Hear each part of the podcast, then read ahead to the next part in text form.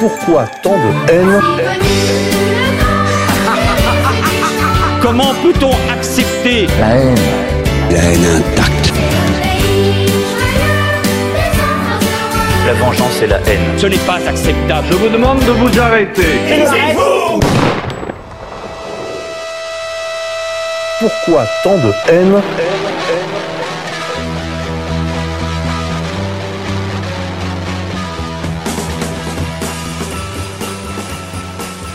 Chers amis auditeurs, bonjour, bienvenue pour cette édition de Pourquoi tant de haine, l'émission des génocides imaginaires. Une émission spéciale, une fois de plus. Euh, on va oublier nos rubriques habituelles pour aller directement à la partie magazine. euh, parce que il y a beaucoup à dire pour la sortie de ce livre chez Contre-Culture. En fait, de deux livres en un, en un seul volume. Les deux livres, euh, le premier de Pierre-Joseph Proudhon, Philosophie de la misère, et sa réponse, euh, Karl Marx, Misère de la philosophie, aux éditions Contre-Culture, pour 19,50 euros. Vous avez les deux ouvrages. Bon, c'est les deux ouvrages, on pourrait dire, d'une disputation, d'une polémique qu'il y a eu au sein du socialisme. Là, pour le coup, il y a un représentant du socialisme français et de, on pourrait dire, du socialisme allemand, dans la personne de Karl Marx, qui était à la fois un disciple, on pourrait dire, enfin, un disciple, peut-être le mot est un peu fort, mais en tout cas, un, un homme qui avait de l'estime, euh, en raison déjà de son aînesse pour euh, Pierre-Joseph Proudhon. Karl Marx a lu Joseph Proudhon. Euh, il l'a lu avec profit. Il avait plutôt de la déférence pour lui, mais il avait aussi quelques réserves. Et, c'est vrai que euh, Pierre-Joseph Proudhon, en dehors de son travail très utile en son temps, a été, pour ainsi dire, il a trouvé son maître. Et euh, c'est cette réponse, misère de la philosophie. Alors on retrouve évidemment entre c- cette balance très hegelienne, hein, philosophie de la misère pour l'un et misère de la philosophie. On voit toute l'ironie de Marx qui se donne libre cours. On va parler de ça à notre micro avec Pierre de Brague, patron de la rédaction d'égalité et réconciliation. Pierre, bonsoir. Bonsoir. Euh, on va parler donc de, ce, de cette importante réédition. Parce, pourquoi je dis importante? Bah Parce que Contre-Culture, c'est une maison d'édition militante. On sait qu'elle produit des ouvrages euh, polémiques, des ouvrages euh, critiques, des ouvrages qui, qui excitent la pensée, qui parfois même suscitent la polémique. On sait qu'il y a même eu des procès pour certaines rééditions choisies par Contre-Culture. Mais elle a aussi choisi d'être une maison de réédition de travail de fond. Et euh, c'est vrai que depuis très longtemps, on ne pouvait plus trouver en langue française euh, ces deux ouvrages, et en tout cas euh, pas ensemble, ce qui là permet d'avoir, je dirais, l'ensemble de, de cette dispute importante pour le, les, les débuts du socialisme réel, du socialisme, on va dire, sorti de son enfance du socialisme utopique, puis de sa adolescence dans le socialisme français, et qui rentre avec Marx dans son âge adulte avec le socialisme, on pourrait dire, scientifique. Alors, Pierre, vous avez voulu euh, discuter de cette euh, importante réédition. Qu'est-ce que l'on peut dire pour que nos auditeurs, euh, déjà, ne soient pas intimidés à l'approche de, ces deux, de ces deux monuments du socialisme? Ben, c'est vrai qu'un constat assez simple en France actuellement, c'est que la, la question sociale est partout. La question sociale est omniprésente et je crois que c'est vraiment très très important de revenir aux fondamentaux de la question sociale et plus important même de l'idée socialiste puisque quand j'écoute les émissions, par exemple la dernière que tu as faite avec euh, les Gilets jaunes, on comprend qu'ils font face à une impasse. Ils sont face à une impasse et il y a un grand désarroi, un manque de sens et on se dit, euh, enfin ils, ils arrivent à cette conclusion.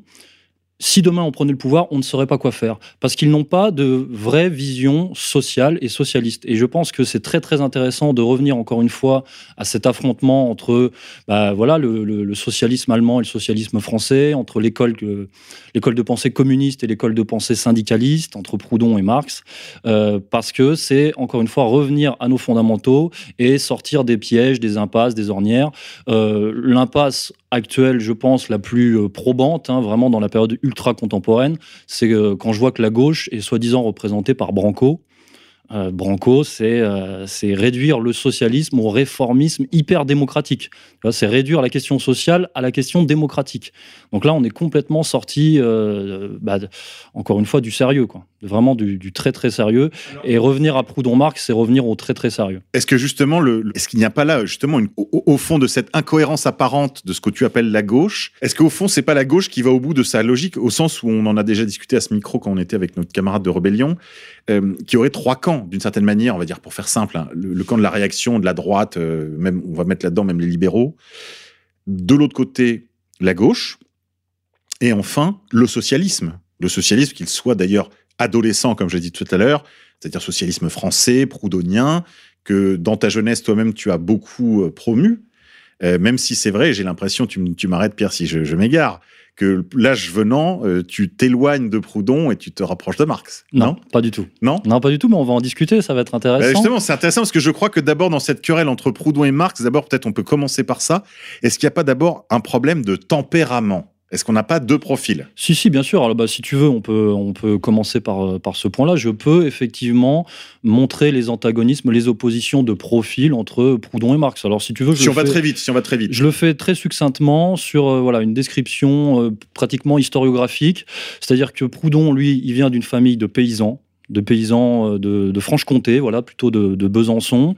Il est fils d'un tonnelier, il était bouvier dès l'âge de 7 ans, enfant, vraiment. C'est un autodidacte, voilà, c'est un autodidacte, il a été étudiant boursier, mais il s'est vraiment construit tout seul. Après, il a été ouvrier, ouvrier dans le monde de l'édition, ouvrier typographe, euh, correcteur, il a connu la précarité, le chômage. Il faut juste rappeler qu'à l'époque, le, le monde du livre, c'est un monde très prolétaire. Bien et c'est un monde euh, c'est presque un des bastions du euh, syndicalisme de combat. C'est parce sûr. que c'est à la charnière du monde du travail et aussi du monde intellectuel. Et en fait, Proudhon, là, tu es en train de souligner déjà quelques aspects intéressants. Il, vient d'un milieu plutôt réactionnaire.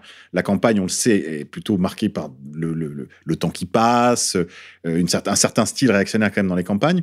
Un style aussi artisanal, puisque tu dis son père est tonnelier, et donc il y a toute cette idée quand même de l'individu, l'importance du travail, la valeur travail, la, la valeur de l'effort, etc.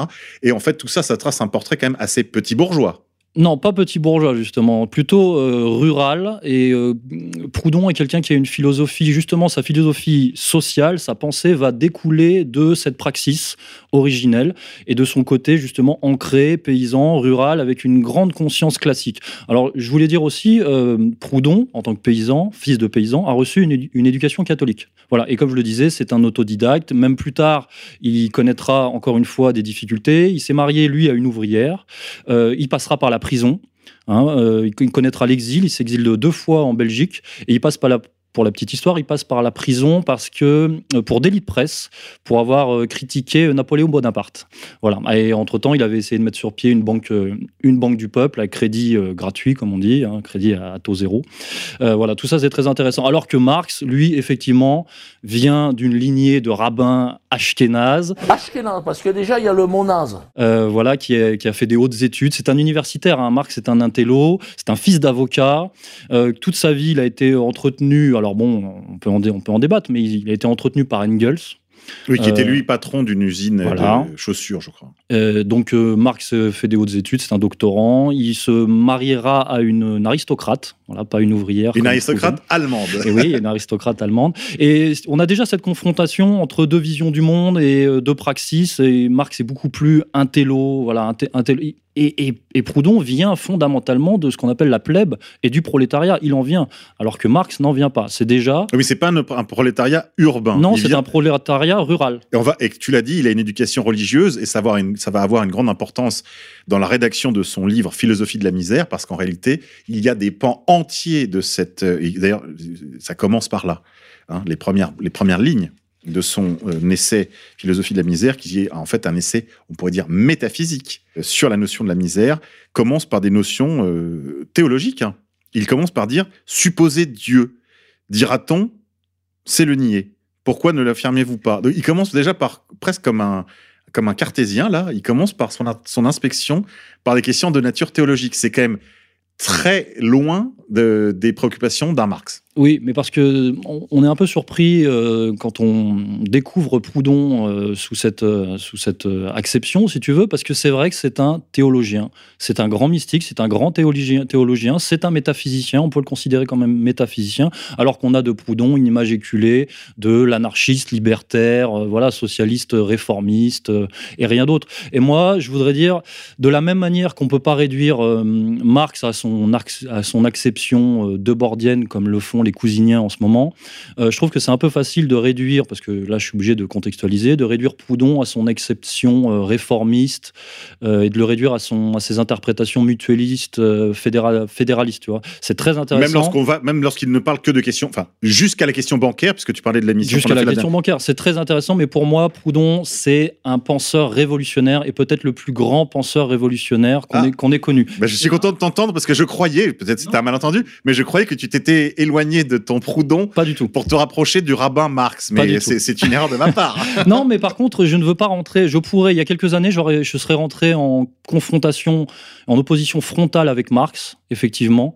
Aujourd'hui, je suis plutôt dans une optique de réconciliation entre Proudhon et Marx, si tu veux, de, de réussir à les articuler, à les lier, à prendre ce qui est bon. Et je pense que c'est ce qu'ont tenté de faire des grands penseurs comme Sorel et Edouard Berthe, dont je me revendique euh, vraiment, pour le coup, euh, fondamentalement, encore une fois. Ils ont essayé de lier, plutôt que d'opposer Proudhon et Marx, ils ont essayé de faire la synthèse entre Proudhon et Marx. Et pour moi, ça donne quelque chose de très fécond. On y reviendra peut-être en fin d'émission, Mhm. mais là, c'est vrai que pour le livre, en particulier, on doit rentrer dans la confrontation, on doit rentrer dans l'opposition, voilà. Voilà. Alors- Alors, on est dans le thé à discuter déjà de Branco. Tu dis, il y a, il y a- et tu parlais des gilets jaunes, il y a un grand, tu as le sentiment d'un grand besoin finalement de revenir, euh, bon, probablement aussi à la praxis, mais également à la théorie. C'est réarticuler théorie et praxis. Et il te semble qu'il y a une grande disette, une grande euh, faim peut-être aussi, une grande famine de, de théorie juste. Et euh, il te semble que il- ce livre pourrait y contribuer oui. utilement. Oui, parce que, encore une fois, qu'est-ce qu'on entend partout en ce moment C'est on veut résoudre la question sociale. Ah bah, si c'est si sûr que si c'est Branco la réponse, euh, Mais bien ça va sûr, pas pisser oui. très loin. Mais que disent les Gilets jaunes C'est euh, on veut résoudre la question sociale, qui pour le faire Et on n'a pas d'idée. Voilà, ils sont dans une impasse euh, un peu conceptuelle, si tu veux, théorique, si tu veux. Et voilà, et qu'est-ce que leur- le, le système leur donne comme voie de garage? Branco, Mélenchon, machin. Bon, euh, je pense que là, c'est le bon moment pour revenir encore une fois aux fondamentaux.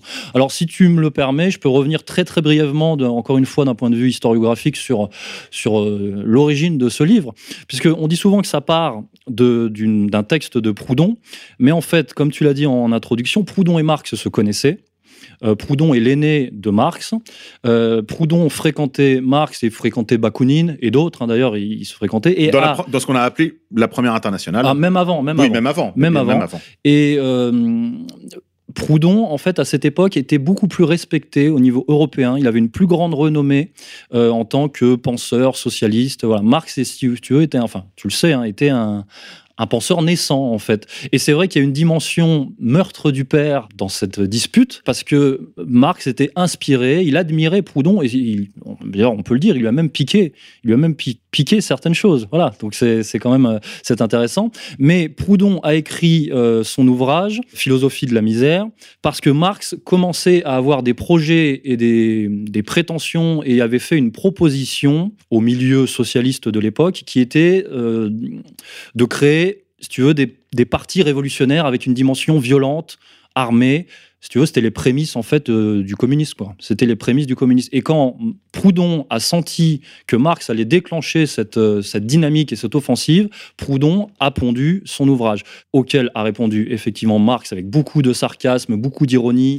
Qui est Et- franchement, euh, il faut le dire, délicieuse. oui, bien sûr, c'est C'est- délicieux. c'est- Et- on- on- il faut le dire quand même aux auditeurs. Quand on comprend, enfin quand on, a- on vient de lire, quand on vient d'achever, parce que c'est ça l'intelligence et l'opportunité de cette ré- réédition aux éditions Contre-Culture, c'est on vient de finir Proudhon et on ouvre Marx. Et là, je vous le dis tel quel, chers amis auditeurs, on s'amuse. oui, on s'amuse, s'amuse mais- parce qu'il il le mord, il le mord et il le rate pas. Mais on- malheureusement, je pense qu'on s'éloigne du sérieux. Alors c'est vrai que plus mordant, euh, peut-être plus clinquant, plus brillant si on veut, mais je pense, euh, à bien y regarder, moins solide finalement, plus léger. Euh, voilà, donc encore une fois, tu l'as dit, beaucoup d'ironie, beaucoup de sarcasme, et c'est vrai que peut-être plus facile aussi. C'est peut-être pour ça que Marx s'est imposé dans les milieux socialistes à, à partir de là, parce que peut-être plus facile à comprendre quelque part. Alors que Proudhon, c'est vrai que c'était beaucoup plus éparpillé, euh, bon, peut-être plus difficile d'accès. Mais il y a des étapes hein, dans, cette, euh, dans cette victoire du marxisme sur le, sur le proudhonisme.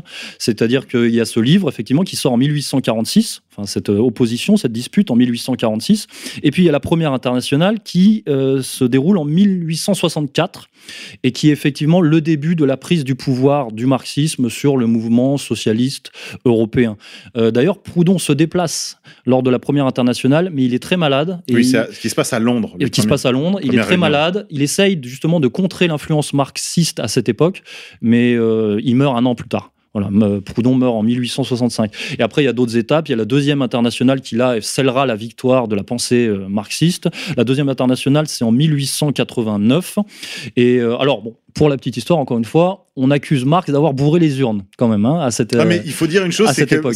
Marx, mais comme, comme les situationnistes d'ailleurs l'avaient fait euh, plus tard, euh, au moment des élections universitaires en 1967 à Strasbourg, qui permettra d'ailleurs l'édition euh, sauvage, mais avec les appareils euh, de reproduction, enfin de reprographie de l'UNEF, d'alors qui était un syndicat unitaire de tous les étudiants, euh, avec l'aide, avec le secours d'ailleurs de certains de nos camarades qui sont venus à ce micro, je pense à Philippe Champion s'il nous écoute, je le salue, qui a aidé les situationnistes de l'époque à s'emparer en pourrant les urnes et toutes sortes de manœuvres tout à fait fascistoïdes, euh, parce qu'ils n'ont jamais cru en la démocratie. Et c'est vrai que dès Marx, dès l'histoire de la première internationale, on constate que les marxiens, les marxistes de demain, pratiquaient déjà en fait tous les coups tordus euh, qui deviendront le, le- propre des euh, organisations néo léninistes, euh, trotskistes, staliniennes, maoïstes et toutes les suites de léninisme. Semble-t-il. Alors, a- là, il y a une vraie fidélité. C'est-à-dire que les cousiniens nous diront que non, euh, euh, Lénine n'est pas contenu dans, dans Marx. Euh, ça, ça peut se défendre. Je pense qu'ils ont des arguments tout à fait valables à faire valoir. Il n'en demeure pas moins que sur cette pratique, Pierre, vous avez raison, il y a, dès les débuts de la première internationale, des coups tordus, euh, des, histoires de congrès, de majots, de minots, de, tout ce qui, tout ce qui fera le charme des euh, mouvements ouvriers euh, pendant le siècle 19e et 20e. Et tout ça constitue effectivement des étapes dans la prise de pouvoir idéologique et même plus du marxisme sur le proudhonisme qui, je pense, mérite mérite et gagne à être redécouvert aujourd'hui. Alors si tu me permets, on peut peut-être rentrer un peu plus dans le d'abord dans le proudhonisme Allons-y. Eh ben, encore une fois, euh, bon, alors c'est vrai que Marx a raillé euh, Proudhon en en faisant un petit bourgeois, mais rien que le petit descriptif que j'ai fait tout à l'heure pousse quand même à se demander qui était le petit bourgeois euh, vraiment dans cette affaire. Mais encore une fois, je voudrais m'élever contre la vision qu'on a habituellement de Proudhon, qui est de dire que c'est un anarchiste, libertaire, voilà, simplement réformiste, avec une dimension presque démocratique, encore une fois, dans sa, sa pensée mutualiste et fédérative, parce que pour moi, c'est ce que je te disais tout à l'heure, c'est le plus grand penseur révolutionnaire. Et avant toute chose, et là je pense que c'est fondamental, c'est le plus grand moraliste, c'est le plus grand penseur moraliste que la France ait compté. Alors ça, ce qui est intéressant, c'est que ça nous renvoie cette fois au grand siècle, au XVIIe siècle, qui est le siècle des moralistes français. Et c'est vrai que si on accepte les, aspects très... Moi, je suis catholique, j'ai pas de problème avec ça, mais je m'amuse de voir les milieux, euh, on va dire, sous l'influence du socialisme, qu'ils soient français ou d'ailleurs, discuter d'auteurs qui sont en fait des, qui sont en fait des grenouilles de bénitier. Euh, c'est le cas de, c'est le cas, je le dis euh, avec un peu d'ironie, euh, c'est le cas de, de Pierre-Joseph Proudhon, qui est euh, tout euh, barbouillé euh, de catéchisme. Et en fait, son socialisme est profondément évangélique. Là, je leur un peu plus sérieux. Il y a une veine, en fait, et c'est d'ailleurs ce que reconnaissent volontiers les euh, suivants euh, de, on va dire, de l'égélo-marxisme, qu'ils soient situationnistes ou cousiniens, comme tu voudras, qui lui reconnaissent ce style, on va dire, pré-capitaliste. Ce qui l'intéresse, c'est tous les socialistes, toutes les pratiques socialistes pré-capitalistes. En effet, et on pourrait parler, si tu veux, de la dimension religieuse qui est présente chez Proudhon, effectivement, qui est très... mar- Encore une fois, moi je pense que c'est un mystique, qui a beaucoup critiqué, c'est vrai, le cléricalisme, mais bon, qui s'en est beaucoup pris aussi à la bourgeoisie catholique de son époque, hein, c'est-à-dire du milieu du XVIIIe siècle, qui était assez exécrable à tout, un, à tout un tas de niveaux. Il s'en est beaucoup pris à, effectivement, à l'institution catholique, mais il n'a jamais renié son éducation catholique, lui, et c'est un, encore une fois, c'est un grand théologien, et c'est vrai qu'il est très très marqué par la figure du Christ. Il est très marqué par euh, certaines valeurs qui se retrouvent et même au travers de son qui se retrouvent dans le catholicisme et même au, au travers de son exégèse au social. On va y venir peut-être quand je vais développer la théorie de la famille. Finalement, euh, on boucle la boucle, on fait le tour et on revient à des conceptions qui sont qu'on pourrait considérer euh, chrétiennes, religieuses, tout ce que tu veux. Donc c'est pas un bouffeur de curé euh, Non. primaire. Mais ça pourra inciter Voilà. peut-être certains catholiques, d'ailleurs, qui ne connaissent pas son œuvre, à s'y référer, parce qu'en effet, il y a, on peut parler de presque d'un maillon qui manque entre ce que les contre-révolutionnaires appelaient le socialisme chrétien et le socialisme athée, justement. Il est, euh, il est un petit peu à la confluence des deux, c'est intéressant. Surtout que Proudhon dit bien que la dimension religieuse est intrinsèque à l'être humain, qu'on ne peut pas faire sans, et qu'il qu'il- même il, faut absolument en faire avec, bien sûr, puisque Proudhon prend l'humain dans toute son, dans son entière euh, acception. Et Proudhon dit bien que le christianisme est peut-être la, la, la version la plus sublime du sentiment religieux, justement, la plus haute. Voilà, donc c'est quand même euh, pour un pour un socialiste primaire anarchiste, euh, c'est quand même assez surprenant. On est assez loin. Et Voilà. alors, qu'est-ce qu'il dit de la famille, Pierre? Ah bah on va y venir. Alors moi je voulais juste te dire voilà, c'est un grand grand moraliste, mais c'est aussi un anti-romantique. Là c'est pareil, on pourrait faire le parallèle avec Marx, hein, on va y venir. a même un rapprochement avec Maurras, qui était le grand opposant au- à l'importation de, de l'idée romantique. Bien sûr, bien sûr, de, Ouais. de- de ce point de vue-là. De ce point de vue-là, non, non, de ce point de vue-là. Ce c'est de intéressant. vue-là. Il est très français, en fait. Il est il très est, français. il est très français, très classique, très euh, imprégné aussi de culture euh, gréco-romaine, très très imprégné par le droit romain. Voilà, très grand siècle. très grand siècle. Et donc, il devrait aussi être lu avec peut-être un peu plus de, de, de charité par nos amis cousiniens, puisque, euh, on, on le sait, Guy Debord ne cessait de citer le cardinal de Rais, euh, Bossuet. Et, et c'est vrai qu'on retrouve cette langue, euh, cette langue très, très 17e dans, sous la plume de Pierre-Joseph Proudhon. Proudhon était un grand euh, admirateur de Pascal, par exemple. Voilà, donc c'était une certaine dimension, encore une fois, du, du christianisme. Donc Proudhon, grand moraliste, anti-romantique, anti-utopiste. Voilà, ça c'est très important. Donc là, on voit déjà toute l'opposition avec la philosophie allemande, enfin avec une certaine euh, conception de la, philo- la Oui, philosophie Ce qu'on allemande. va appeler l'idéalisme allemand, oui. Et anti-féministe, ça a une grande part de son œuvre. Voilà, et ça, je, vais, je, je- je tiens à appuyer beaucoup dessus. Ça, c'est pour euh, me payer un peu Michel Onfray. Parce que Michel Onfray, en ce moment, se revendique proudhonien, mais en mettant de côté la dimension misogyne et antiféministe de Proudhon. Et moi, je, je vais le développer. La théorie sociale de Proudhon repose intégralement sur son antiféminisme et sur sa misogynie. Et je vais développer pourquoi. Je vais vous dire pourquoi. Homophobe, antisémite, mais tout ça aussi, ça fait partie d'un tout. hein. C'est-à-dire que ça ne tombe pas du ciel, comme on veut souvent exoné- exonérer les, les penseurs socialistes du 19e en disant oui, mais à cette époque, vous savez. C'était une passion tout- irrationnelle. voilà. En fait, c'est toujours, toujours le même argument qui nous a avancé. C'est en fait, c'est sans cause. C'est-à-dire que l'antisémitisme ou, ou- ou l'homophobie, en fait, serait sans cause. Alors qu'en réalité, là, on va, on va le voir. euh, Ça euh, fait partie d'un tout. Pierre-Joseph Proudhon, c'est un, c'est un sociologue aussi. C'est un penseur de la société dans son état naturel. Et il, euh, il va, il, il n'est pas sans argument, je veux dire, contre Ah non, ses adversaires. Pas du tout, pas du tout. encore une fois, ça fait partie d'un tout, d'une théorie sociale très profonde et euh, très élaborée. Et, euh, et voilà, tout ça est très très cohérent. Alors juste pour finir, je voulais dire, il polémique effectivement dans cet ouvrage, dans Philosophie de la misère, contre le communisme intégral qu'il a perçu chez Marx, parce qu'il considère effectivement que ce communisme intégral est une utopie et euh, que qu'il consisterait à organiser la misère. Voilà, c'est bien le, le sens de la, le sens de l'ouvrage. Je veux bien concéder à nos amis euh, post-situ, pro-situ, parasitu que euh, euh, le socialisme réellement existant ne peut pas réduire le- le- tout- tout- toute espérance communiste. J'en conviens. On peut pas tout renvoyer euh, à l'expérience du goulag ou l'expérience du laogai en Chine ou l'expérience des prisons de Che Guevara à Cuba ou l'échec de la révolution en Angola ou en Éthiopie ou partout ailleurs où le socialisme a été testé. Cependant, si on ne peut pas tout rabattre euh, sur l'argument goulag, la reductio ad Stalinum, il n'en demeure pas moins que le socialisme réellement existant, partout où il a été expérimenté, à l'exception peut-être de quelques semaines dans les, dans les communes libertaires de Barcelone ou euh, sous les chars soviétiques à Prague en 56,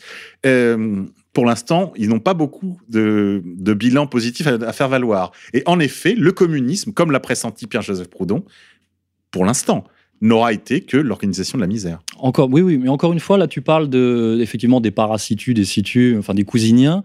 Mais il faut savoir, peut-être pour nos éditeurs, pour replacer les choses dans leur contexte, que l'interprétation cousinienne, de bordienne cousinienne de Marx, c'est une interprétation, on va dire, particulière, mais elle n'est pas forcément unanime. C'est-à-dire qu'on peut interpréter Marx à l'aune de Debord, comme on peut interpréter Marx à l'aune de Hegel, comme on peut interpréter Marx à l'aune de Proudhon, comme moi j'aimerais, j'aimerais le faire, par exemple. On n'est pas obligé, ou à l'aune de Lénine, pour une vision euh, plus politique. Là, ça va être plus difficile.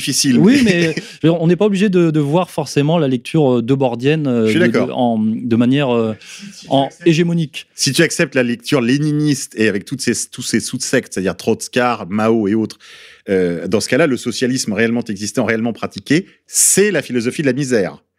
Ça, c'est in- invariable. On peut pas euh, enlever ça. Même, mais même nos amis euh, euh, pro-situ, parasitu, sont obligés de reconnaître que euh, il y a un, il y a, on en parlait tout à l'heure lors de la prise de contrôle de la première internationale, il y a chez Marx déjà des germes de léninisme. Bien sûr, bien sûr. Il y a toutes les dimensions dont on vient de parler, elles sont chez Marx. Et même le concept de dictature du prolétariat est absolument terrifiant, euh, Pierre. Quand on, est- quand on est un proudhonien Bien sûr, euh, mais, conséquent, mais Proud- Proudhon avait déjà. l'expression fait flipper. Bien sûr, mais Proudhon avait déjà saisi euh, ce, que, ce qui allait se passer quelque part. Il avait déjà prédit tout ce qui allait se passer, et c'est bien contre ça qu'il a rédigé son ouvrage. Voilà, mais euh, sans forcément rentrer dans des considérations, j'ai envie de dire, droitardes, de condamnation, de, De tout socialisme de, possible. de toute lutte des ou de tout, tout socialisme, parce que c'est soi-disant de la réduction euh, au matérialisme intégral et rien d'autre. Euh, il faut remettre la dialectique à sa juste place et Proudhon comme Marx sont deux dialecticiens et après on prend ce qu'on a à prendre. Mais euh, euh, Proudhon pour moi est un grand grand dialecticien. Marx aussi est un grand grand dialecticien. Les deux pour moi sont des grands penseurs révolutionnaires. Mais encore une fois il y a peut-être euh, différentes écoles différents courants de pensée. Il y a, je pense qu'il y a plusieurs Marx aussi. Voilà il y a toutes les dimensions. Il y a un, un Marx économique un Marx politique un Marx philosophique. Peut-être qu'on il y a un Marx prophétique. un Marx si vous, prophétique si vous permettez, Pierre, juste une remarque là-dessus, puisqu'on en est à ça, il n'y a pas du tout. Alors, il y a, il y a un, un- on l'a dit, un Pierre-Joseph Proudhon mystique, théologien, mais il y a un euh, euh, Marx euh, prophète juif. bien sûr bien sûr Et en réalité, le, le- le communisme que nous prédisent les, les conseillistes de type cousinien ou même les communistes de façon générale, tout ce pan euh, prophétique du marxisme est en lui-même ridicule. On peut se moquer des, je le faisais tout à l'heure aimablement, des penchants religieux d'un Proudhon, mais en revanche, je crois qu'on ne peut, que rire aux éclats euh, des, euh, de tout le versant prophétique de la qui, qui nous promet la résolution de toutes les contradictions dans le communisme réalisé. Euh, J'entendais récemment une vidéo de nos, de nos amis, quand même, de nos co- copains de Daou Febong, que j'ai eu le plaisir de recevoir à ce micro, ou de la, la chaîne euh, Guerre de classe, où on nous expliquait, alors c'était pas très clair, euh, la fonction que pourrait éventuellement avoir Internet pour la distribution de produits exotiques comme, je ne sais pas moi, les, ananas du Costa Rica ou les bananes de la Guadeloupe, si vous voulez. Par, euh, et donc tout ça autogéré par euh, les conseils ouvriers de, la, de, la, société communiste réalisés sans contradiction. Mais c'est- LOL. LOL. Le, fa- le fameux communisme primitif, que ce que certains appellent le communisme primitif, ou euh, la partouze cosmique dont certains parlent aussi. Voilà. Voilà, qui, qui n'est pas qui n'est pas un qui n'est pas un chien, mais une un moment de Qui- radicalité stellaire euh, qui annonce le monde qui vient. Par exemple, par exemple. mais, euh, mais Proudhon, si vous voulez, a déjà saisi tout ça euh, dans, dans sa polémique. Euh, puis il a, il a saisi la dimension téléologique et messianique euh, du marxisme, c'est vrai, qui, encore une fois, présente, mais n'est peut-être, on n'est pas obligé de réduire Marx à ça euh, tout, en permanence non plus. Voilà. Bref, alors je voudrais revenir sur la théorie de la famille chez euh, Proudhon, qui est, je pense, le premier euh, grand axe de la théorie sociale de, Proudhon. Je pense qu'il y a trois grands axes, trois grandes théories chez Proudhon qui fondent sa théorie sociale globale, alors que chez Marx, il n'y a qu'une seule grande théorie, c'est la théorie de la lutte des classes. Voilà.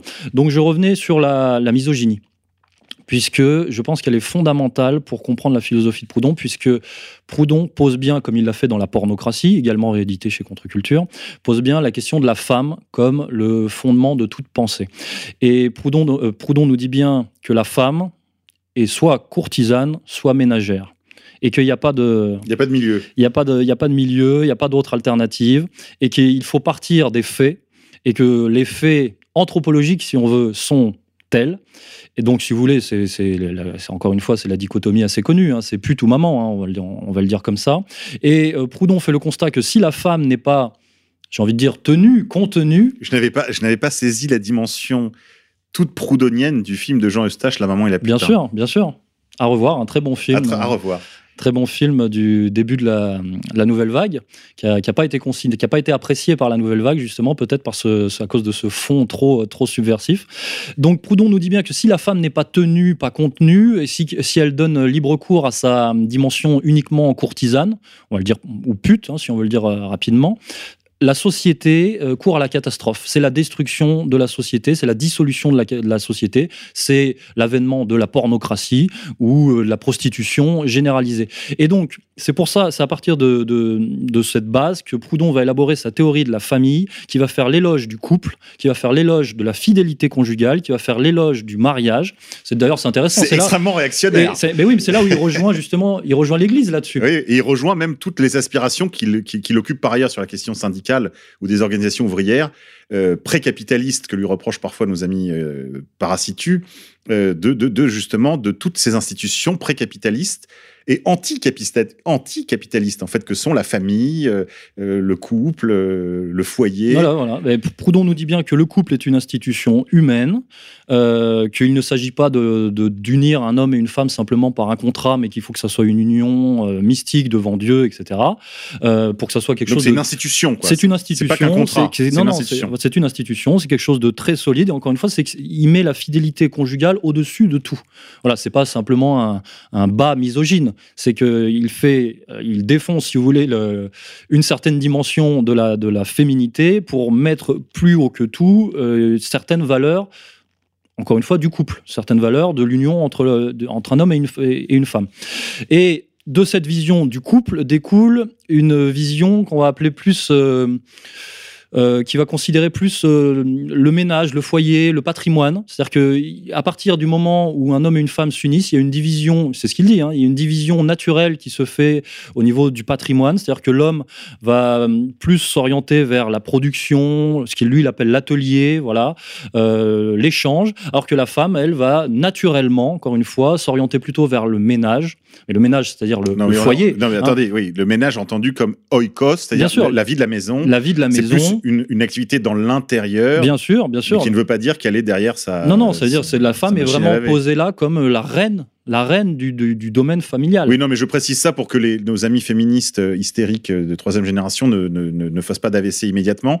Quand, quand, quand Proudhon, les mots ont un peu vieilli, mais quand il parle de ménage, il faut entendre cela comme la vie, en fait, la vie domestique, mais ça, ça renvoie pas à la machine à laver ou, Non, pas du tout. ou à l'évier, ça renvoie à toute la vie euh, du, du foyer. Le foyer, euh, voilà, la femme est pour Proudhon, c'est ce qu'il dit encore une fois, euh, la femme est plutôt orientée vers la consommation que vers la production. Donc Oui, elle va gérer. Il a bien vu ça. Eh oui, oui, bah oui, on, on ne peut qu'on- on ne peut qu'acquiescer. Ben oui, là au moins on a un point d'accord avec nos amis de, de Tikkun, là, de- de- les, les prostituées de Tikkun, qui, nous, qui ont fait un très bel ouvrage qui s'appelle Théorie de la jeune fille, où évidemment, c'est hyper misogyne, mais c'est- c'est un fait. On sait que le bloom de l'époque, c'est la jeune fille, c'est-à-dire la conjonction, comme l'expliquait très bien d'ailleurs Soral dans ses premiers ouvrages, conjonction de la jeunesse et de la féminité. Bien sûr, c'est le, c'est le mettre, poser la femme enfant, ce qu'on appelle la femme enfant, comme le dit euh, Stéphane Edouard, euh, comme la, matrice même, la base même de toute la civilisation. Et là, c'est la civili- c'est l'étape capitaliste dans laquelle nous sommes, effectivement. Le capitalisme de consommation, quoi. Capitaliste de, la cons- de, de- de consommation, de surconsommation même. Donc voilà, l'homme plutôt euh, sur la production, l'atelier, l'échange, la femme plutôt sur le, le foyer, la préservation du foyer, la consommation, l'épargne. L'homme plutôt, euh, enfin la femme ménagère, l'homme plutôt producteur. Et euh, Proudhon, encore une fois, dit bien que c'est ce que veulent intrinsèquement, naturellement, les hommes et les femmes. L'homme, naturellement, une fois débarrassé de tout, euh, encore une fois, toutes les idéologies euh, modernes, si on veut, l'homme aspire à devenir un libre entrepreneur. Hein, c'est ça, un, un artisan, un petit, un petit patron, maître, maître chez lui. Oui. Et la femme aspire à devenir la reine de son foyer. Et- Charbonnier maître chez lui. oui, et la, et la femme, euh, voilà, euh, maîtresse de maison, reine dans son foyer, euh, Mhm. maîtresse de famille. Et encore une fois, ce sont des aspirations pour lui euh, naturelles. Et c'est pour ça qu'il fait cet éloge de la famille, la famille populaire. Et encore une fois, on rejoint la famille dans la vision classique des choses, finalement. Hein, on est, c'est assez, euh, euh, c'est assez antique finalement comme, euh, comme vision. Et c'est pas du tout bourgeois. euh, car c'est très c'est truculent de constater que la famille bourgeoise finalement se part de tous ses oripeaux, mais euh, elle est fondamentalement à l'opposé de cette vision puisque Là, en tout cas, la bourgeoisie nouvelle est plutôt dans l'infidélité, le- l'amour libre, le divorce. Bien sûr, et, l'égalité et- homme-femme. et- et la famille n'existe pas dans la bourgeoisie puisque finalement les, les bourgeois achètent leurs femmes. Euh, vendent leurs filles comme des prostituées, hein, au plus offrant finalement pour faire des bons mariages. Euh, voilà, le père, ce que dit, ce que dit Proudhon, ce C'est comme des éleveurs de chevaux, en fait. Bien sûr, c'est ce Ouais. que dit, c'est ce que dit Sorel, c'est ce que dit, ce que dit euh, Berthe. Il dit le, dans la famille bourgeoise, le père est souteneur et la mère entremetteuse. Oh, c'est chaud. Ouais. J'ai connu ce milieu dans une vie antérieure, je, Oui, je confirme. c'est- confirmé. Donc voilà, ça c'est la première théorie, je pense, fondamentale sur laquelle s'appuie euh, s'appuie Proudhon pour élaborer sa, sa théorie sociale plus globale. De cette vision du couple et de la famille, de l'union de l'homme et de la femme, du foyer, euh, découle la théorie de la propriété chez Proudhon. Deuxième axe très très important, c'est-à-dire que effectivement, quand on est en couple, on va fonder une famille, et ben, au bout d'un moment, effectivement, Oui, il faut les moyens de l'entretien des foyers. et le foyer dont on parle, euh, le, le travail dont on parle, eh ben voilà, c'est la question de l'accession à la propriété. Et c'est là où, par exemple, on pourrait trouver un point de conjonction entre Proudhon et Marx, c'est-à-dire Mhm. que Proudhon est d'accord pour réaliser, euh, pour supprimer, pardon, la propriété de classe. Et là, il y a un point d'accord avec Marx, hein, c'est vraiment sur l'abolition de la propriété de classe. Mais par contre, Proudhon, au bout du bout de sa, de sa réflexion sur la question, qui est une réflexion d'ailleurs qui traverse toute son œuvre, hein. toute son œuvre est basée sur cette question très juridique De la propriété, de la oui. propriété, Oui, on se souvient que jeune, il avait lancé ce mot d'ordre. Oui, la, la propriété, propriété, c'est le vol. bien sûr. Mais donc, vous le dites, dans la fin de sa vie, il a mûri tout cela et Et ben, il- ben, il arrive à, la- à faire l'apologie de la propriété individuelle. oui, il fait en fait la conclusion. Et d'ailleurs, c'est Marx qui va le mettre sur la piste. Marx et sa disputatio avec Marx va le mettre sur la piste du fait que pour résister non seulement à l'État, mais en particulier à l'État socialiste, il n'y a pas de meilleur bouclier que la propriété privée.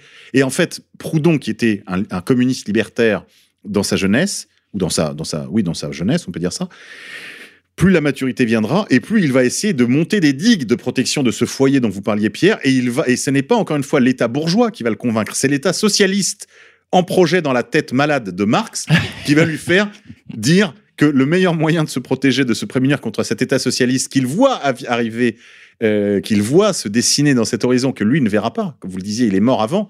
euh, c'est contre cet État socialiste qu'il dira que le meilleur, le meilleur rempart, c'est la propriété familiale. Bah, Parce que c'est vrai que Proudhon a vu euh, chez, euh, chez Marx le- la dimension étatiste, la dimension étatiste du, de la dictature du prolétariat qui donnera effectivement euh, ce qu'on connaît, nous, de l'épopée euh, euh, léniniste, euh, stalinienne, communiste. hein, Voilà. Donc je reprends sur la, théorie de la propriété. Encore une fois, réaliser la propriété individuelle, oui. Supprimer la propriété de classe, oui. Pour que l'homme producteur soit maître chez lui. Parce qu'il dit bien, encore une fois, que le foyer, c'est la garantie du couple, de la famille et de la moralité de la femme. Hein, je, je reviens à cette euh, question fondamentale. C'est pour ça que quand Onfray dit non, le- le- le- l'antiféminisme de, de Proudhon est à condamner, tu peux pas te revendiquer Hmm. Il y a une proudhonien. contradiction là. Tu peux pas te revendiquer Mm. proudhonien si tu mets de côté euh, sa misogynie et son antiféminisme. C'est pas possible. C'est une contradiction, c'est une hypocrisie. Voilà, donc ça, c'était important de, de le rappeler. Euh, et c'est là où, par sa théorie de la propriété, Proudhon pose les jalons de ce que vont développer après lui Sorel et Berthe et les, les- les syndicalistes révolutionnaires. C'est les jalons de ce qu'on appelle la civilisation des producteurs. La civilisation des producteurs, c'est-à-dire dépasser la civilisation bourgeoise, dépasser le capitalisme pour arriver à créer non pas revenir à une utopie ou dans une dimension nostalgique au communisme primitif, mais dépasser la société capitaliste pour mettre sur pied une société de travailleurs, une société de producteurs, artisans, artistes, euh, propriétaires, Mais toujours quand même dans la soldats. séparation, c'est-à-dire qu'il y aura quand même l'art séparé, la religion. tout- on, ne, on ne quittera pas le monde de la séparation. Non, mais c'est pas un monde où il est question d'abolir les grandes catégories. Bien oui, mais ça c'est un point très important parce que chez Marx, et ça c'est dans son volet euh, prophétique, mais il y a quand même l'idée que à, à la fin du processus révolutionnaire, il y a le retour à euh, la communauté indivise primordiale. Parce que chez Marx, il faut abolir, enfin, c'est une certaine acception de Marx, encore une fois, il faut abolir l'État, il faut abolir l'argent, il faut abolir euh, la propriété, il faut abolir la famille, Et c'est vrai qu'il faut concéder aux cousiniens que euh, Proudhon n'a pas du tout l'intention d'abolir le travail, par exemple. Non, pas du tout. Ni Pas le travail, ni le salariat. Au- euh, le, le- le salariat, on peut en parler, mais le travail, pas du tout. Au contraire. Au contraire, il fait même l'éloge du travailleur, mais du travailleur En fait, social. Pour vous dire, moi, mon sentiment, Pierre, c'est que Pierre-Joseph Proudhon est un socialiste beaucoup plus sérieux que euh, Marx. Pourquoi? Parce que justement, il n'y a pas cette, euh, euh, cette quasi mythologie, cette cosmogonie, cette, ce, ce Gotha là, de, de la fin des, je sais pas, de l'histoire, etc. Euh, Pierre-Joseph Proudhon, il a des objectifs beaucoup plus modestes, mais à mon avis beaucoup plus réalistes faire une, une banque du peuple, faire en sorte que les gens soient au plus le plus possible propriétaires de leur outil de travail et de leur, de leur maison, élever décemment leurs enfants, interdire le fait que la pornographie, la pornographie ne se convertisse en pornocratie, justement, ce qui est quand même un petit peu le, le climat de l'époque, il faut bien le reconnaître. Bien C'est-à-dire sûr. que toutes les prophéties de Proudhon sur le règne de la, de la, de la courtisane se sont réalisées. Si on voit les gamines de 14 ans euh, habillées comme des tapins, c'est entre autres parce que la, la pornographie a, gouverne.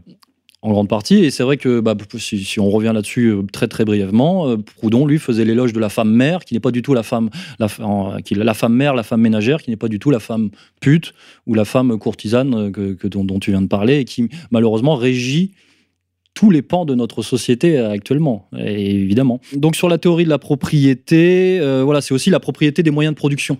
C'est-à-dire que l'homme, travailleur, et doit être aussi propriétaire de ses moyens de production à une petite échelle. hein, parce que Proudhon, c'est encore une fois, c'est sa conception rurale là qui s'exprime. Pour lui, il, euh, il travaille non pas sur les ouvriers comme Marx, des ouvriers de, la grande industrie, mais lui il réfléchit plutôt sur les paysans, les agriculteurs et, Et les artisans. et les, les artisans et les ouvriers de la petite industrie. Ce Voilà. qui le fait ranger comme un penseur réactionnaire par les authentiques et seuls révolutionnaires euh, euh, hégélo-marxiens. Oui, mais euh, c'est aussi pour ça que Proudhon s'est élevé contre cette espèce d'unification, de projet euh, unificateur euh, marxien, si, tu veux, parce que il a, a bien vu que les paysans français étaient totalement rétifs un quelconque collectivisme. C'est-à-dire que le, quand, le peuple, quand, le peuple, quand le peuple est contre-révolutionnaire, Pierre, il faut dissoudre le peuple. bah, C'est n'est-ce pas Bah, le mot d'ordre de, de eh ben, Brecht eh ben, dans, dans la, dans, la, Brecht. dans la dimension marxienne, il y a un peu cette, Bah, Il y a un peu cette idée. il y a un peu cette D'ailleurs, c'est pas qu'une idée. D'ailleurs, ça a été une praxis. il y a cette idée de ce qu'on a appelé changer l'homme. Oui, changer le peuple. Ch- Changer l'homme, changer le peuple, euh, changer la civilisation, enfin, faire abstract, abolir, faire abstraction de la civilisation, alors que euh, il y a un côté destructeur chez Marx, alors que Proudhon est un constructeur fondamental, et que lui, effectivement, il, euh, il veut continuer la civilisation. Il en fait l'apologie. Mais alors, comment est-ce que comment tu comment expliquer la cohabitation de Marx et de Proudhon dans la première internationale? Euh, Francis Cousin l'explique par le fait que c'est une période mixte et que donc les organisations ouvrières deviennent des organisations mixtes et donc il y a à la fois de la révolution et de la radicalité, ce que lui appelle radicalité, il y, a, de la radicalité et du compromis. Là, il pense à Proudhon. Il y a du socialisme Marx et il y a euh, de la réaction euh, Proudhon. Euh, quelle est ton explication à toi du fait que Proudhon accepte de travailler avec un, avec un frappadingue comme Marx? Parce que, parce que, parce que je suis désolé de te le dire, mais la, vision de, de Marx qui en fait un, un- uniquement un frappadingue euh, n'était pas partagée par euh, tous les penseurs socialistes à l'époque, n'était pas forcément uniquement celle sur laquelle s'est focalisé Proudhon. Et moi, je pense qu'encore une fois, j'en suis revenu, et je pense qu'il y a une dimension très intéressante et très importante chez Marx à exploiter, ce qui peut expliquer pourquoi il y a eu des conciliations, peut-être, euh, on peut appeler ça des compromissions, dans l'histoire. Non, ça peut être un compromis. Moi, Alors, veux- quel je- est le Marx que tu veux, que Moi, tu je, voilà, sauver voudrais réhabiliter euh, Marx, je voudrais réhabiliter Proudhon et je voudrais réhabiliter une certaine acception de Marx, mais pas l'acception forcément téléologique, Alors, messianique. allons-y. euh, Laissons de côté le, le, le, le Marx prophétique. Qu'est-ce qui, qu'est-ce, quel, quel est le terrain d'accord sur la question de la propriété, par exemple? Peut-on, est-ce qu'il peut y avoir un marxisme proudhonien ou un proudhonisme marxiste Est-ce qu'on peut accepter, par exemple, la possibilité d'une propriété individuelle euh, dans un socialisme scientifique?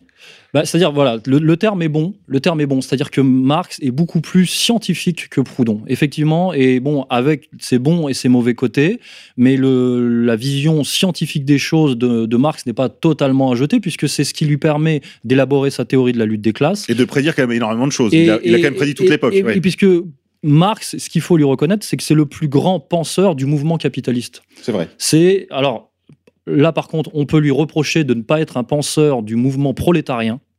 Là où Proudhon, lui, est un penseur peut-être du peuple et du prolétariat, euh, et Marx, lui, est un penseur du capital. Alors peut-être qu'on on pourrait faire un peu d'ironie, nous aussi, là-dessus, en disant que ce sont ses origines qui l'ont qui, qui l'ont poussé à s'intéresser à ça. Mais, mais il y a beaucoup de choses chez Marx. C'est-à-dire que c'est un juif allemand euh, qui travaille sur la, influencé par la Révolution française et qui travaille sur la lutte des classes anglaises. Donc c'est-à-dire qu'il y a une dimension chez lui Qui ne, se, kabbaliste. pro- qui ne se produira d'ailleurs jamais. Oui, mais il y, a- une dimension chez lui kabbaliste, il y a une dimension chez lui protestante, euh, romantique, hein, le- le- la philosophie allemande, il y a une dimension chez lui euh, libérale, c'est vrai, le libéralisme français euh, et, et, ang- et anglo-saxonne aussi. Quoi. Donc il y a un peu tout ça, mais il faut réussir à faire le, faire le tri. Donc moi je sauverais, si c'est là vraiment ce que tu me demandes, là tu m'accules, je sauverais chez Marx Oui, une certaine acception oui. de sa théorie de la lutte des classes et sa capacité à avoir autopsié le capitalisme. Voilà, C'est celui qui fait la genèse euh, et qui, qui dév- le, le développement, qui analyse le développement et l'essor du capitalisme jusqu'à sa vision ultime, euh, mieux que personne. Voilà. Non, mais je veux pas que les, les auditeurs se, se- se trompent sur mon sentiment à cet égard. Pour moi, Marx est le plus grand critique du capitalisme. Euh, il est probablement la- le, celui qui a, même sur le plan de la philosophie, celui qui a le mieux compris l'époque. Ce que moi, je, là, je lui retranche, que toi tu conserves, mais que moi je lui retrancherais, c'est cette notion de, de, de lutte des classes, même si, même si je la crois, je la crois euh, avérée scientifiquement. Mais, mais je la regrette, comme les fascistes italiens et comme toute la réaction euh, du continent européen dans l'entre-deux-guerres, je la regrette.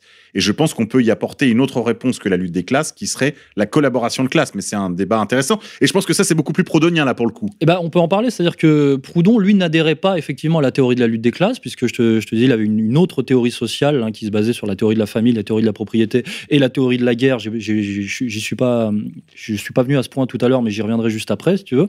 Mais à force de constater l'opposition et le, euh, le, le caractère réticent de la bourgeoisie, Il en est venu quand même à constater Proudhon- qu'il y avait. Proudhon en est venu quand même à accepter dans une certaine mesure la théorie de la lutte des classes, c'est vrai, mais il a dit voilà, les, bourgeois quelque part ne nous, ne nous laissent pas le choix. Alors que chez Marx, c'est posé comme un absolu, c'est la, la lutte des classes, c'est l'alpha et l'oméga, il n'y a rien d'autre qui, qui prévaut, Euh, c'est la condition sociale qui dirige toute la réflexion et toute la, toute la pensée, alors que, encore une fois, chez, chez Proudhon, ce qui prédomine, c'est la morale c'est l'éthique et pas la condition de classe. Elle est très importante, la condition de classe, mais avant tout, c'est la question de la morale, de la gestion des vices et des vertus, euh, et pas euh, effectivement la question de euh, la bourgeoisie contre euh, le, le prolétariat, euh, et puis la lutte des classes immanente jusqu'à la catastrophe finale qui nous fera revenir à, à l'origine sacrée. À la radicalité stellaire. voilà, la radicalité stellaire. Donc la théorie de la lutte des classes chez Marx, c'est effectivement une rupture immédiate avec la bourgeoisie sur le seul critère de la condition sociale, euh, très violente. C'est vrai qu'il y a quand même cette dimension, je le reconnais, chez Très Marx, déterministe, en tout cas. très déterministe, et il y a cette dimension, parce que c'est la vision scienti- scientifique. hein, Ce qui est très bizarre, parce que lui, en revanche, serait une énigme. C'est-à-dire que lui, en fait, serait quoi, en fait? Une Ah bah lui, exception un, non, lui, c'est un intello, c'est-à-dire que Donc dans lui, la il surplombe, il surplombe en fait les lois sociales. Parce que dans la, dans la vision, parce que dans la vision, dans une certaine vision marxienne, effectivement, le peuple, le prolétariat a besoin d'être guidé par une élite. Non, mais d'accord, mais laissons ça, c'est ça, c'est du léninisme. Revenons vraiment Ah non, à la lettre de Marx. C'est dans la vision Non, marxienne. Revenons à la lettre de Marx. Marx, lui, est un parasite économique. On l'a dit tout à l'heure. Il, Oui. vivait, il vivait quand même des rentes d'un autre. Non, mais alors, évidemment, les révolutionnaires de, de salon lui passent ça par pertes et profits en disant il a quand même fait le boulot, donc euh, on va pas trop aller regarder, on va pas renifler ses slips. Ok, mais quand même la question se pose. Comment, expliquer cette contradiction entre le fait que les lois sociales soient des lois d'airain, mais que Marx, lui, euh, finalement, est dans une sorte d'apesanteur sociale Il est dans une sorte d'apesanteur parce que, encore une fois, il est dans la position assez confortable de dire la dictature du prolétariat adviendra à partir du moment où on créera des partis et il faut mettre à la tête de ces partis des élites et il s'avère qu'il fait partie de ces élites. comme d'autres comme, comme penseurs, effectivement. C'est vrai que c'est bah, quand même ça la- le, le truc, c'est que c'est le prolétariat doit être guidé par des intellos, qui bon, il s'avère que dans l'histoire ils viennent tous de plus ou moins tous de la même communauté et que c'est vrai que ça nous interroge, ça nous pose des grosses questions. Mais c'est vrai qu'il y a quand même tout un continent, revenons à ça, il y a tout un continent du travail marxiste, enfin du travail de Marx, qui, qui est évidemment extrêmement, non seulement extrêmement valable, mais extrêmement nécessaire de travailler si l'on veut que, si l'on veut co- collaborer euh, un temps soit peu à, euh, à une révolution sociale, enfin en tout cas un changement vers le mieux euh, pour nos compatriotes. On peut pas faire l'économie de la lecture de la lecture de Marx. Et en particulier de cette, euh, à mon avis, de cet essai intéressant, Misère de la philosophie, qui ne se départit pas trop euh, des autres écrits de Marx que j'ai eu l'occasion de lire. C'est-à-dire, on retrouve vraiment un Marx à la fois, je le disais tout à l'heure, mordant et euh, tout en même temps très théorique. avec une polysémie des expressions, une, profondeur aussi de la critique de, Pierre-Joseph Proudhon, qui, à mon avis, est assez bien cerné dans cet essai, c'est-à-dire, quand même, j'y reviens, un réactionnaire, un croyant, euh, un paysan, ce qui n'est pas du tout la, touche de Marx. hein. Marx ne, s'intéresse, tu l'as dit tout à l'heure, qu'aux ouvriers des, grands centres industriels. Et c'est vrai que Proudhon, il, est hors du continent de nos révolutionnaires euh, parce que il vient d'ailleurs. Et d'une certaine manière, quand euh, Francis Cousin dit tout le monde est proudhonien, il a raison. Quand il dit de, euh, Onfray à, la droite maurassienne, tout le monde est, est. Non, mais je veux dire, des gens qui font des choses, le boulot sérieusement. J'exclus évidemment tout le marais euh, euh, macrono euh, LR, socialiste, enfin parti socialiste, vert, tout ça, c'est de la racaille. Les gens qui essaient de faire de la politique sérieusement, même si c'est bourré aussi de crapules, je pense là particulièrement aux gens de la France insoumise, les gens qui sont dans les, les- les mains dans le cambouis, en tout cas, lisent tous Proudhon et ils trouvent toujours quelque chose à, à y trouver. Oui, quoi. mais quand Cousin euh, dit que tout le monde est proudhonien, évidemment, c'est pour euh, lui, c'est pour accuser qu'il dit ça. C'est-à-dire que de, de son point Non, de c'est vue, pour montrer que c'est pas radical. C'est pour montrer que c'est pas radical, parce que de son point de vue, Proudhon est un réformiste, parce qu'à partir du moment, dans la vision cousinienne, à Mais c'est la moment- vérité, ça, Pierre. Je Ah, crois que. oui, mais je- moi, pour moi, c'est un. Mais je crois qu'il peut y avoir des révolutions réformistes. Non, mais c'est ça le, le cœur de notre Oui, mais discussion. ça, ça dé- ça dépend ce qu'on entend par réformiste. C'est-à-dire que dans la vision euh, cousinienne, tout ce qui n'est pas abolition de l'État, de l'argent, Et du travail. euh, du travail, du cas de, de, de la propriété, de la famille, c'est donc pas révolutionnaire. et du donc- temps aussi. Il faut abolir le temps. c'est- et du temps. Euh, c'est donc et de la civilisation. On va dire tant- tout ce qui n'est pas abolition de la civilisation dans la vision cousinienne, c'est du réformisme. Et moi, je dis que Proudhon n'est pas un réactionnaire, mais c'est un grand progressiste, un grand moraliste, et c'est un grand révolutionnaire et pas un réformiste. Voilà. Alors, alors parce que c'est justement. un, c'est un grand révolutionnaire, parce que comme je le disais tout à l'heure, il, il veut pose- changer la vie. il pose les, Proudhon pose les jalons d'un dépassement de la civilisation, Je suis d'accord avec vous, Pierre, mais je crois que. la civilisation bourgeoise. Il faut une certaine humilité. C'est vrai que c'est un truc qui occupe beaucoup Francis Cousin, et pour ça, je, je- je me sens en sympathie avec lui. Il parle souvent de l'humilité, aussi bien de Marx que des milieux radicaux en général. Mais justement, je crois qu'une certaine humilité, ça ne veut pas dire qu'on n'est pas radicaux pour autant. euh, moi, me conduit à ne pas demander la lune. Je ne demande pas l'abolition du temps. Je demande la création d'une banque euh, euh, populaire. Non, mais et ce réformisme-là, moi, ne me fait pas peur. Bien sûr. Parce que quand je dis réformiste en parlant de Proudhon dans ces mots-là, pour moi, ce n'est pas une injure. Euh, pour moi, l'injure, c'est plutôt euh, serait plutôt de m'assimiler à tous ces, euh, on va dire, commissaires politiques de pacotille qui veulent ne jamais améliorer concrètement le sort des travailleurs et qui attendent toujours euh, les grands soirs. Mais pour Cousin, encore une fois, le réformisme, c'est condamnable parce que tu ne seras pas dans l'être. Mais Voilà, je pense que tu on seras- moi, je crois qu'on se rapprochera dans l'être quand on aura une banque populaire. Mais moi, je suis d'accord. Je suis d'accord sur cette Mais vision. donc, accepte. Tu Je- sais quoi, Pierre? Je te propose un contrat. Acceptons les euh, colibés que nous envoient les, les, les, les hégélo-marxiens. Je le, reconnais. Nous sommes des proudhoniens. Nous voulons un socialisme français. Nous voulons un socialisme national. euh, donc qui est très loin du national-socialisme allemand, évidemment. Les formules sont forcément très différentes. Euh, mais d'ailleurs, c'est amusant parce que on parlait tout à l'heure de. C'est peut-être un, aspect qu'on peut aborder. Proudhon est aussi conforme à notre façon de faire, de penser, parce qu'on le disait tout à l'heure, Pierre, il est français. Ah oui, bah, il est, Il est profondément- Sa pensée, sa philosophie est profondément française. Ce que je disais tout à l'heure, elle est marquée effectivement par son ancrage dans la ruralité, dans sa vision du monde, même si c'est un très très grand connaisseur de la philosophie allemande. hein, il lisait l'allemand. Alors, Marx se moque de lui, justement, il dit Oui, il dit, voilà, tu peux le citer. ouais. Voilà. Monsieur Proudhon a le malheur d'être singulièrement méconnu en Europe. En France, il a le droit d'être mauvais économiste parce qu'il passe pour être bon philosophe allemand. Alors c'est vrai qu'à l'époque, euh, la, philosophie allemande était très peu accessible aux milieux intellectuels français. En Allemagne, il a le droit d'être mauvais philosophe parce qu'il passe pour être économiste français des plus forts. Nous, en notre qualité d'Allemand et d'économiste à la fois, nous avons voulu protester contre cette double erreur. Voilà, ça c'est très... Là, ça, Ah ça- ça commence. Le, le- Ah, ça commence, ça comme commence, ça, mais c'est la et- pirouette. Et, c'est génial. Oui, là, on y est. On y est. Et D'un point crois, de vue jouissif, oui. non, oui. je crois quand même, Pierre, il faut reconnaître à Marx une chose, c'est qu'il a un sérieux euh, à la fois dans la méthode et dans le fond. C'est-à-dire que on sent bien, et ça c'est très français, on sent bien chez Pierre-Joseph Proudhon une inspiration, on l'a dit tout à l'heure, religieuse, même mystique. C'est un grand moraliste, c'est un grand français, mais on ne, su- on ne, on ne- on ne remplacera jamais l'ingénierie allemande, c'est ça que je veux dire. Mais il y a un côté autodidacte, il y a un côté superficiel, alors au sens, euh, non pas du manque de sérieux, mais il y a une légèreté française dans la façon même dont Proudhon parle de sa, de sa philosophie de la misère, qui nous éloigne considérablement du sérieux, presque, encore une fois, scientifique, avec lequel le Marx traite de la question, je pense. On va pas s'attarder trop là-dessus, mais sur les notions de propriété, de valeur, etc., Marx bat Proudhon à plat de couture, mais je crois que ce n'est pas le plus important. Et voilà, c'est parce que le- quelque part, le, le débat est ailleurs, la vérité est ailleurs, l'important est ailleurs.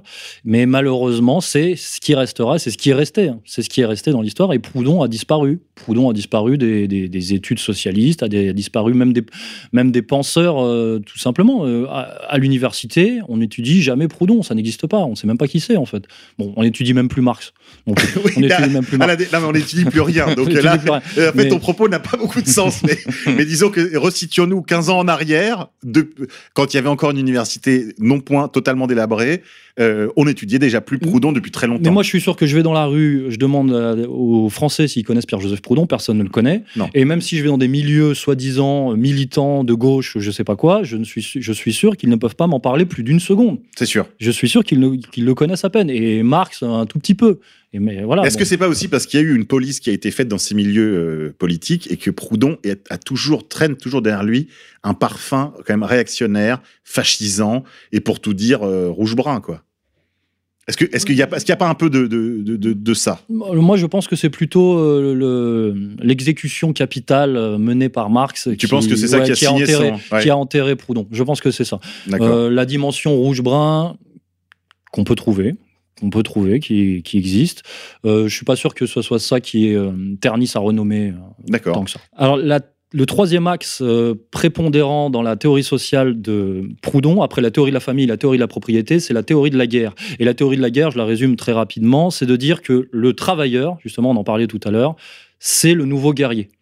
Et dans la civilisation des producteurs à, que- à laquelle aspire Proudhon et dont il pose les jalons, le travailleur sera mu par les mêmes vertus que le guerrier antique.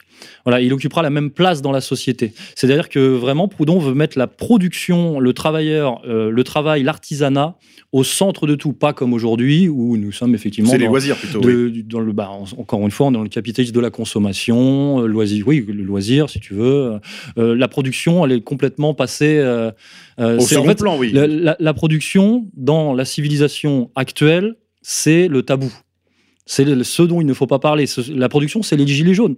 Voilà, c'est euh, le, le- Enfin, cela dit, Pierre, si, si tu me permets une, une, une parenthèse dans la parenthèse, euh, ou plutôt une remarque dans la remarque, c'est que la production aujourd'hui n'a plus le sens positif qu'elle pouvait avoir jadis non plus. C'est-à-dire qu'aujourd'hui, un ouvrier ne fabrique plus.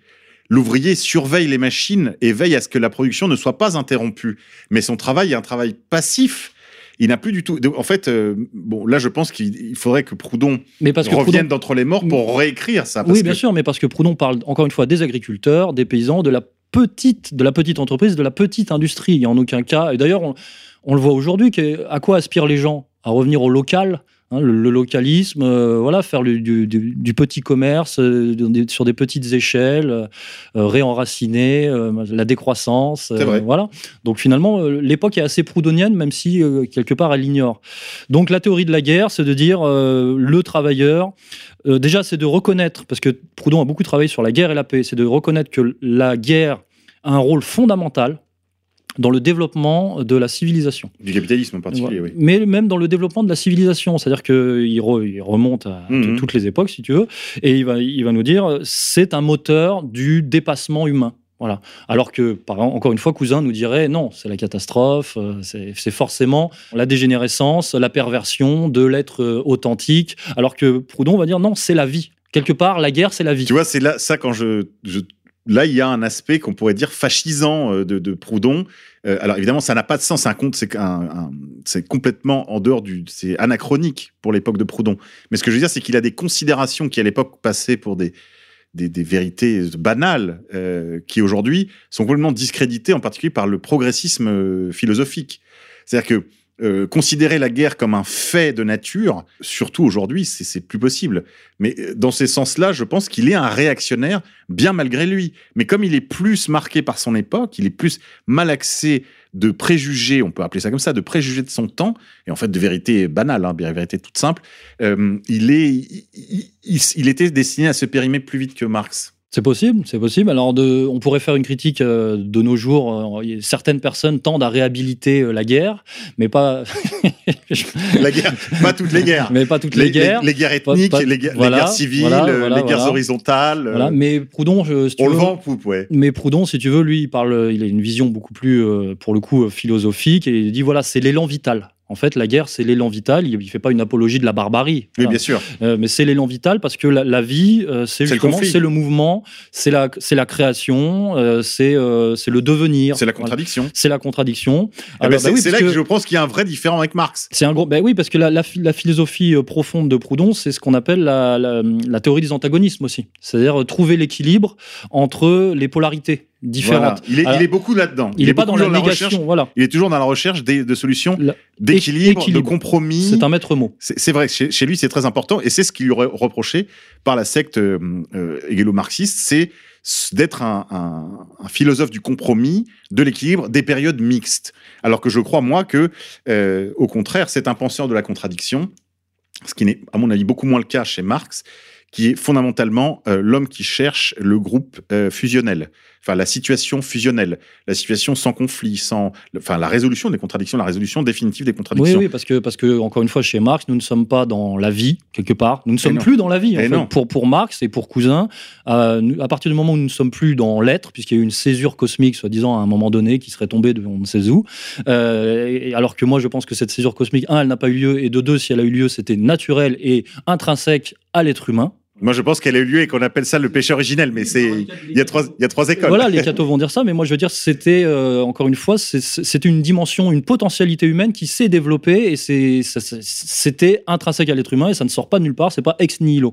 Voilà, alors que cousin va nous dire ça tombe de d'on ne sait où, et il y a une rupture entre l'être et l'avoir, entre l'être et le non-être, et à partir du moment où on est dans la phase du non-être, la vie n'est possible nulle part. Eh ben, Proudhon, comme Sorel, comme Berthe et comme moi maintenant, on dit la vie est possible tout le temps.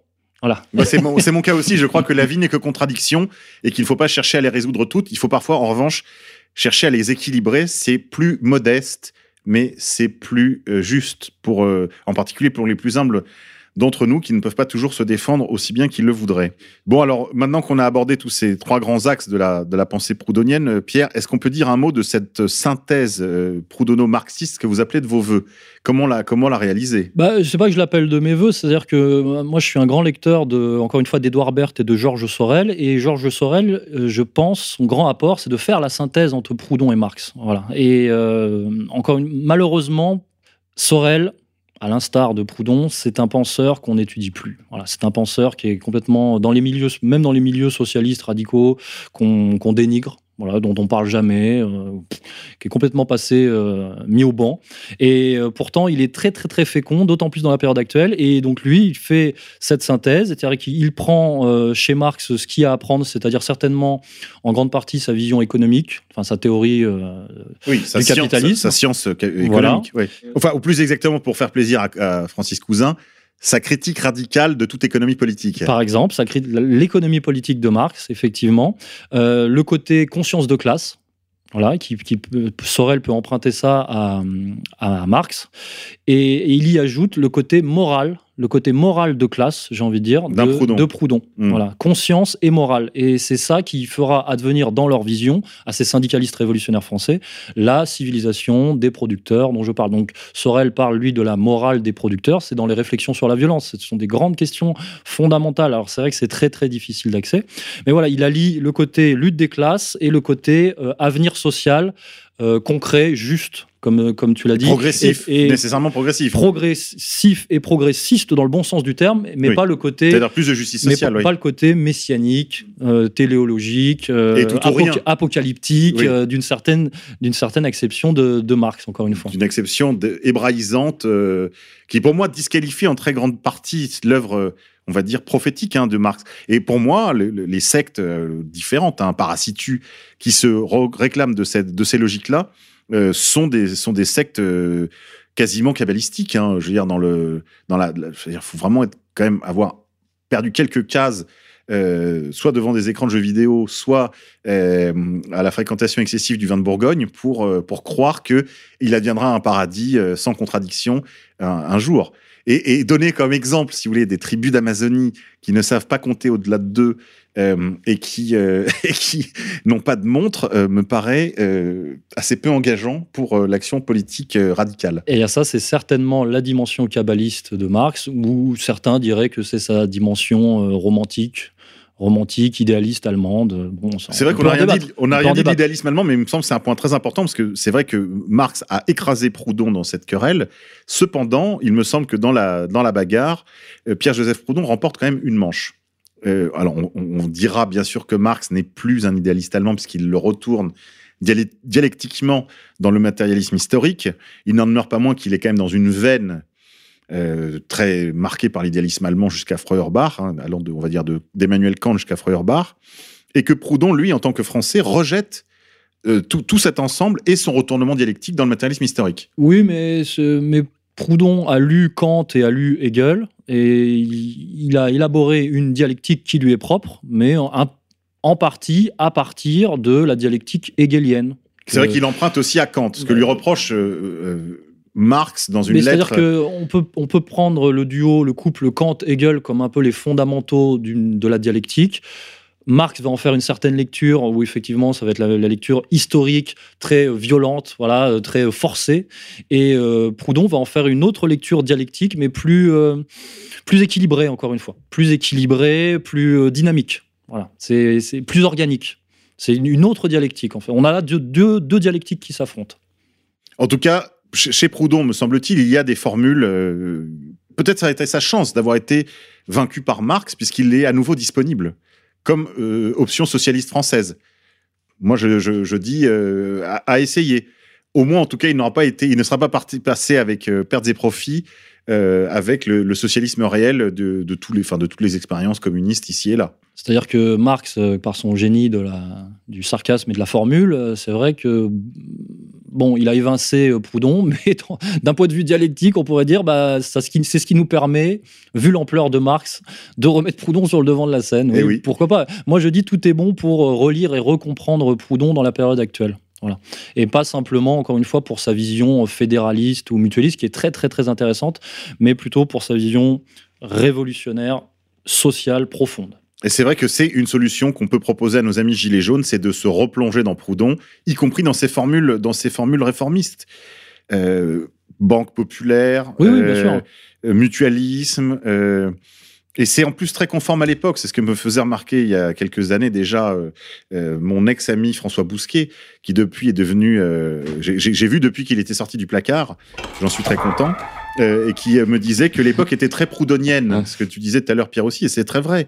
Tout ce côté euh, horizontal, réseaux sociaux, mutualisme, enfin euh, partage euh, et commentaires, enfin action, rétroaction, mandat impératif, tout ça c'est tout le sens de l'époque Fédéralisme. fédéralisme, ça fait des années que moi, localisme évidemment, ça fait des années que moi je me bats pour promouvoir, pour pousser ces solutions, et je crois que les Gilets jaunes pourraient utilement euh, relire Proudhon sur les questions, y compris même bancaires, pour proposer des solutions, puisqu'il semble en effet parfois quelque peu démuni.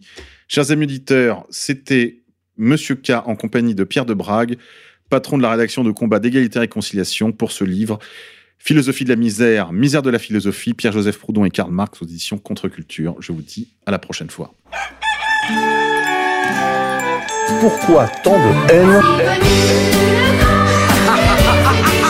Comment peut-on accepter La haine.